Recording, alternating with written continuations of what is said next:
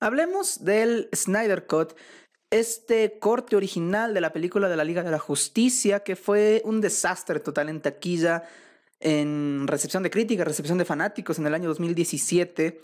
Tiene un background muy interesante. En síntesis, para los que no lo conocen, la película pasó por varias reescrituras.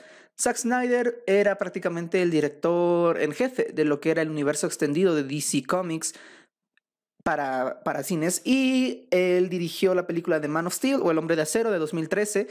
Eh, dirigió Batman contra Superman, El origen de la justicia del año 2016 y en el 2017 tenían planeado estrenar la película de la Liga de la Justicia. Esta película resultó eh, ser muy problemática, empezando por la pésima recepción en crítica que tuvo Batman contra Superman. Warner decidió no darle tanto poder creativo a Zack Snyder y precisamente porque la película de Batman contra Superman tenía muchos eh, tonos oscuros y pues por no quiero decirlo de esta manera, pero Warner quería un poco marvelizar su universo, su universo extendido, pero de una mal manera. Y llamaron a Josh Whedon, que fue el director y escritor de las dos primeras películas de Los Vengadores, Los Vengadores de 2012 y La Era de de 2016. Lo llamaron, él ya no estaba trabajando en Marvel y en 2017 pues va a suplantar a Zack Snyder que tuvo problemas familiares y varias otras cosas que hicieron que él decida salirse del proyecto de la Liga de la Justicia.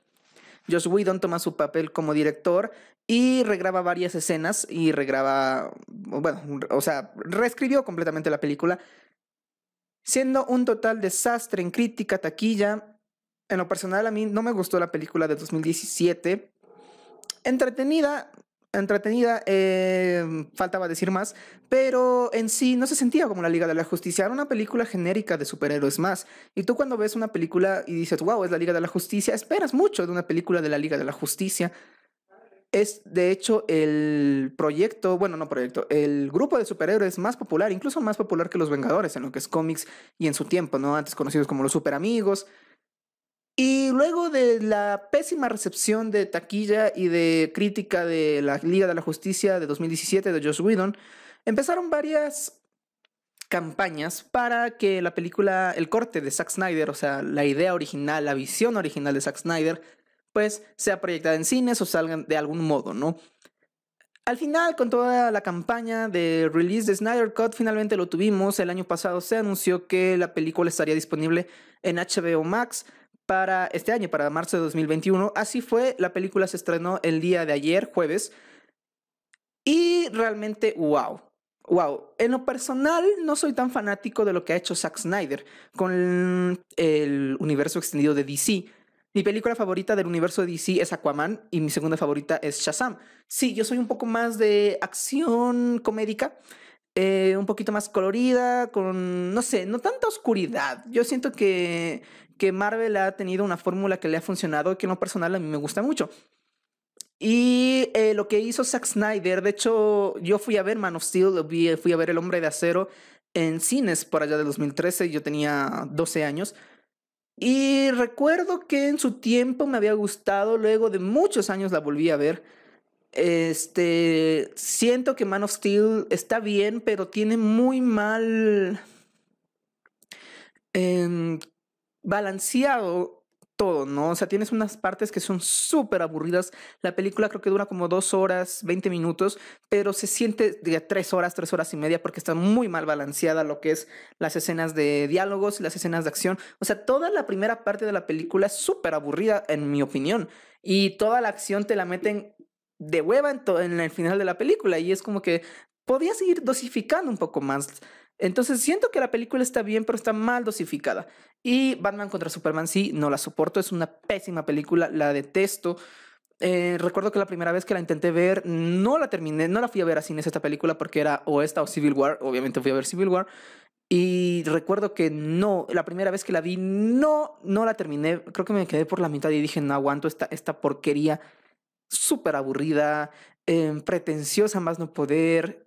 Y dije, es increíble cómo eh, la película tiene, o sea, tiene tan buen cast porque el universo de DC tiene un cast increíble. O sea, tú tienes a Henry Cavill como Superman, a Ben Affleck como Batman, a Jared Leto como el Guasón, tienes a comisionado Gordo que es J.K. Simmons, Gordon, perdón, al comisionado Gordon que es J.K. Simmons, tienes a Margot Robbie como Harley Quinn, a Jason Momoa como Aquaman, tienes un increíble cast, tienes a Lex Luthor que es G. Seisenberg, a Joy Manganiello como Deathstroke, a el Escuadrón Suicida tiene un gran cast, tienes a Deathstroke, a Deathstroke es John Manganiello, Deadshot es Will Smith, o sea, cuando recién empezaban a utilizar el, el a empezar a formar este universo cinematográfico extendido de DC, realmente tenían, tienen un muy buen cast y realmente lo que cagaron fue la ejecución, porque Batman contra Superman, teniendo ahí a tres de las superestrellas más importantes de hoy en día, Ben Affleck, eh, Henry Cavill y Gal Gadot,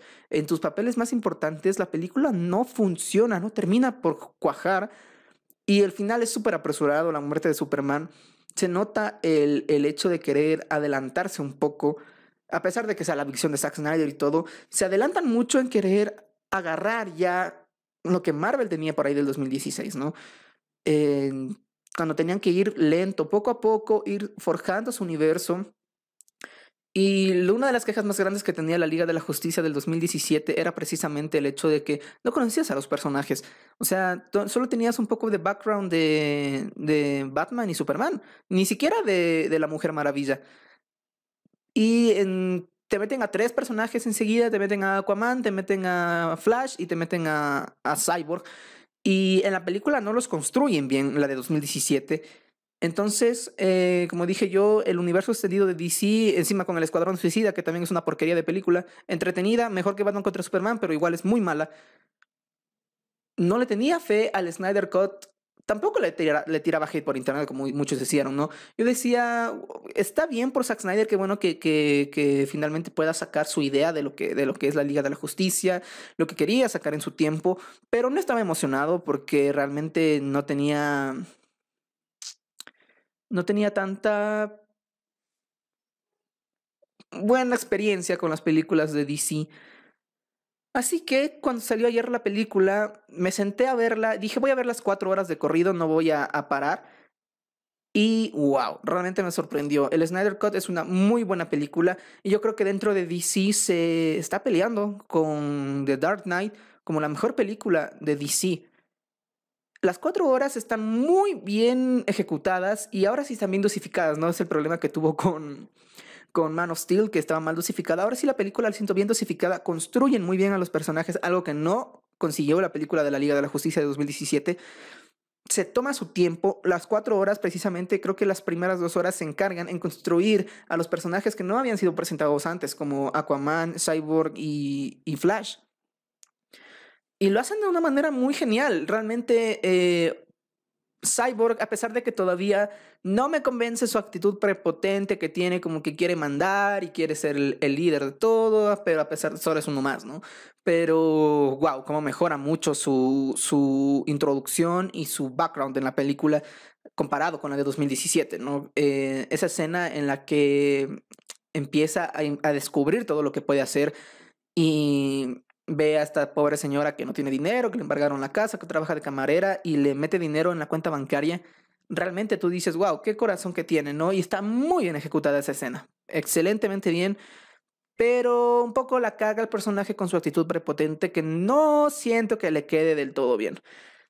En cuanto a The Flash, eh, no le quitaron este este personaje de el chistoso, ¿no? El que, el que habla sin pensar, el que, el que, bueno, el chistoso, ¿no? Como que siempre necesitamos este personaje. Qué bueno, porque yo creo que Ezra Miller lo hace bastante bien. El personaje de Barry Allen sí ha sido un poco así, ¿no? como a diferencia de Flash, perdón, de Cyborg, que en lo personal, tal vez, yo no he leído los cómics de, de, de DC, pero yo tenía un poco eh, la actitud de Cyborg de los otros proyectos de DC donde lo he visto, que es en Los Jóvenes Titanes, Los Jóvenes Titanes en Acción y los juegos de Injustice, Injustice Gods Among Us e Injustice 2. Y pues aquí siempre Cyborg ha sido como el que personaje chistoso, el personaje que... El adolescente, ¿no? El adolescente que, que que es cool y así, y lo meten acá como este personaje un poco, un poco cortavenas, bien depresivo, ¿no? Que siento que no le queda Cyborg, pero todo eso lo chupa Flash y yo creo que lo hace súper bien. Y de hecho es Flash quien es el héroe de la película, a mi opinión, porque gracias a él que puede retroceder el tiempo al alcanzar la velocidad de la luz al final, en el último acto de la película, pues logran derrotar a Steppenwolf. Y genial, genial eh, Flash en la película desde su construcción, que es cuando va a pedir trabajo y salva a la chica. Muy bien ejecutada la escena. Y te das cuenta, ¿no? De que Flash, a pesar de que está medio loco, medio zafado, tiene un buen corazón y, utiliza su poderes para el bien. Aquaman también, eh, ya lo conocemos, esa actitud medio patana que tiene, pero funciona mejor en esta película que en la anterior. En la anterior solo era el personaje patanilla. Aquí ya le dan un poco más de, no tanta construcción como en la película de 2018, pero ya conocemos un poco más Atlantis, conocemos un poco más sus motivaciones, el por qué no les agrada con los, atlantianos. Realmente está muy bien. Eh, Aquaman en la película, mucho mejor que en la película de 2017. Gal Gadot como la Mujer Maravilla, imposible que nos falle. Esa escena del banco está más extendida. Esta escena ya la teníamos en la película de 2017, pero lo tuvimos otra vez aquí y con una otra, una que otra cosa nueva metida por ahí, ¿no? Genial, genial con su musiquita, o sea, con su, con su score de La Mujer Maravilla. Yo creo que las escenas de acción de La Mujer Maravilla son las que más me han gustado. El Batman de ben, Affleck también en la anterior película solo se limitaba a ser el que los reclutaba y ya en esta película ya, aparte de ser reclutador, también es el que manda, ¿no? O sea, a pesar de ser el humano, el único que no tiene poderes, poderes por sí mismo, es el que... No quiero hacer esta comparativa, pero lo voy a hacer para que más o menos me entiendan. Es el Capitán América del de los Vengadores, pero para la Liga de la Justicia. O sea, no es el más poderoso, no es el que tiene las, las cosas más geniales, pero es el que lleva al equipo, ¿no? Es el corazón, el que da los discursos, el que los convence, el que los anima a pelear. Eso hace Batman en esta película. Y es Batman en general, o sea, eso es lo que tiene que ser Batman, ¿no? Es el, el, pensante y lo hace bastante bien. Zack Snyder ha sabido llevar a los personajes en esta película, cosa que no logró conseguir en, ni en Batman v Superman. Mm, bueno, en Man of Steel no había tanto de esto. Superman eh, no tiene tanta construcción porque ya, tenía, ya tuvo su construcción en Man of Steel, pero mucho mejor el, el, el, hecho de que le hayan dado el background de Lois Lane y de la mamá, ¿no? Porque antes solo era, llegaba, veía a Lois y ya, o sea, se recordaba, ¿no? Luego de, de resucitar. Pero acá, o sea, con todo el background que le dieron a Lois, de que se iban a casar, de que iban a tener un hijo, de que eh, Lois se despierta y no, no siente Superman, o sea, y está en etapa de duelo, ¿no? De resignación. Pues tiene mucho más sentido la, eh, la escena de la resurrección de Superman. Y genial, es genial. O sea, la película está mucho mejor ejecutada que todas las películas de DC. Repito, sí, yo siento que es la mejor película que ha sacado del universo extendido de DC, a pesar de no ser canon. Mi favorita sigue siendo Aquaman y luego Shazam, pero eh, yo creo que el Snyder Code la pondría en tercer lugar de mis películas favoritas, pero reconozco que es la película mejor ejecutada de todo este universo. Y esperemos que la película sirva como parteaguas y que la gente otra vez haga otra campaña para que restauren este universo, que Henry Cavill regrese como Superman, que Ben Affleck regrese como Batman, que Jared Leto regrese como el Guasón y que eh, Ray Fisher regrese como Cyborg. Porque todos ellos, luego del desastre que fue Justice League, pues decidieron salirse del universo de, de DC eh, los únicos que se han, mantuvido, se han mantenido perdón, son Gal Gadot en el papel de la Mujer Maravilla, Ezra Miller como Flash, y bueno, tenemos ahí personajes secundarios como Mera, Amber Heard, que, wow, o sea, Amber Heard en esta película también hace un genial papel en lo poco que sale. Lástima que esté un poquito zafada, medio loquita, pero mm, realmente cumple su función tanto... Y me gusta más el traje de Amber Heard en esta película, como que más pomposo. En la película de Aquaman eh, es un poco simple el, atuendo que lleva Amber Heard, pero aquí eh, está mucho mejor ejecutado. Eh, Volko, interpretado por Willem Dafoe. O sea, imagínense qué nivel de cast que tiene el universo extendido de DC. Increíble. O sea, Volko en la película de Aquaman me gusta, pero no esa, esa imponencia no la tenía en la película de Aquaman. Se está cayendo el cielo. Eh, pero en esta película, con el cabello suelto y con el traje un poco más adornado con el tridente de, la reina Atlana. ¡Wow! Realmente Volko se ve increíble. Todos se ven genial en la película. los trajes los ayudan súper bien. El traje negro de Superman también es súper genial. Y mucho, mucha queja ha habido, por ejemplo, del Batman de Ben Affleck desde el inicio. Yo, en lo personal, siempre me ha gustado Ben Affleck como Batman. Tiene esa imponencia, es, tiene esa caracterización de un Bruce Wayne ya retirado, que ha retirado en Batman contra Superman. El traje está genial. A mí me encanta el traje de Ben Affleck eh, de, de, Batman. Y realmente espero que, que, Ben Affleck ya haya superado todo, todos sus conflictos en la vida que tenía para que pueda regresar como Batman. Porque me encanta Batman, Henry Cavill igual me encanta como Superman. Tiene, tiene ese, ese, ese algo de Christopher Reeve, pero a la vez es en sí Henry Cavill, ¿no? Entonces, tú, a Henry Cavill te lo crees como Superman, a Ben Affleck te lo crees como Batman, y que se diga de Gal Gadot como la Mujer Maravilla, ¿no? Yo creo que luego de, de Linda Carter es la mejor Mujer Maravilla que hemos tenido en cualquier producción de DC. En cualquier producción de DC. Incluso yo creo que pondría a Gal Gadot por encima de Linda Carter, aunque muchos me, aunque muchos me, me crucifiquen por ello. Gal Gadot es es Wonder Woman. Otra persona que también tuvo problemas cuando inició el cast, que si no tenía pechos grandes, que si las piernas no eran las adecuadas. O sea, siempre iban como que con Gal Gadot un poco yéndose a la parte física, ¿no? De que no calzaba con el estatuto que teníamos de la Mujer Maravilla, de una mujer voluptuosa. Pero luego cuando se le vio con el traje y su actuación en Batman contra Superman y luego en su propia película de 2017, wow, o sea, Gal Gadot es, es Diana Prince realmente han sabido construir a los personajes de tal manera que tú te los creas, ¿no? Y tú dices, eh, Gal Gadot es la Mujer Maravilla, Henry Cavill es Superman, Jason Momoa es Aquaman. Lástima que las películas anteriores eh, no fueron bien ejecutadas. Por ejemplo, yéndonos un poco con el Escuadrón Suicida, eh, la película hace algo bien en construir un personaje que es Harley Quinn. La Harley Quinn de Margot Robbie, eh, ya no podemos pensar a, otra Harley Quinn que no sea Margot Robbie, pero lo hacen pésimamente con, con el guasón de Jared Leto. Realmente pésimamente escrito. Y Jared Leto es alguien que, que puede dar bastante el tela como, como este personaje psicótico que es el guasón, ¿no? Eh, es el peor guasón que han hecho, definitivamente. Y aquí en la película del, del, corte de Zack Snyder, Tampoco es que lo hacen en wow, el tremendo guasón, pero sí se nota un mejor trabajo que en el, que en el guasón de la, del Escuadrón Suicida. Y sí quiero ver más del guasón de Jared Leto en esta faceta. No en la faceta de gángster que le dieron en el Escuadrón Suicida, sino el guasón más. Más Christopher Nolan, más, o sea, el más Heath Ledger, ¿no? Eh, que se nota, tiene pinta este, este guasón de, del corte de Zack Snyder esperemos que el universo de DC realmente tenga, tenga bien pensado esto, ¿no? Las escenas de acción están increíbles.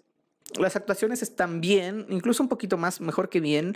Por ejemplo, la actuación de Gal Gadot es increíble. La actuación de Ray Fisher también se nota que tenía ganas de hacer esto durante la etapa de Zack Snyder. Ezra Miller, ni se diga. Ben Affleck, eh, siempre tenemos, eh, todo el mundo ha tenido un poco de dudas de la actuación de Affleck, pero aquí lo hace bien.